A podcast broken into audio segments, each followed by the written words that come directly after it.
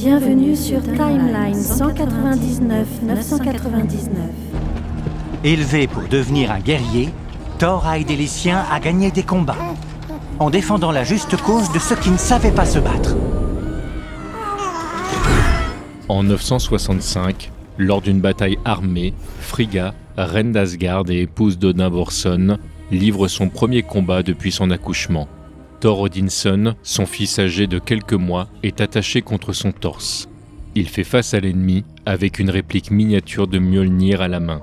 Vous quittez la Terre 199 999. Merci d'avoir choisi tmdjc.com pour voyager.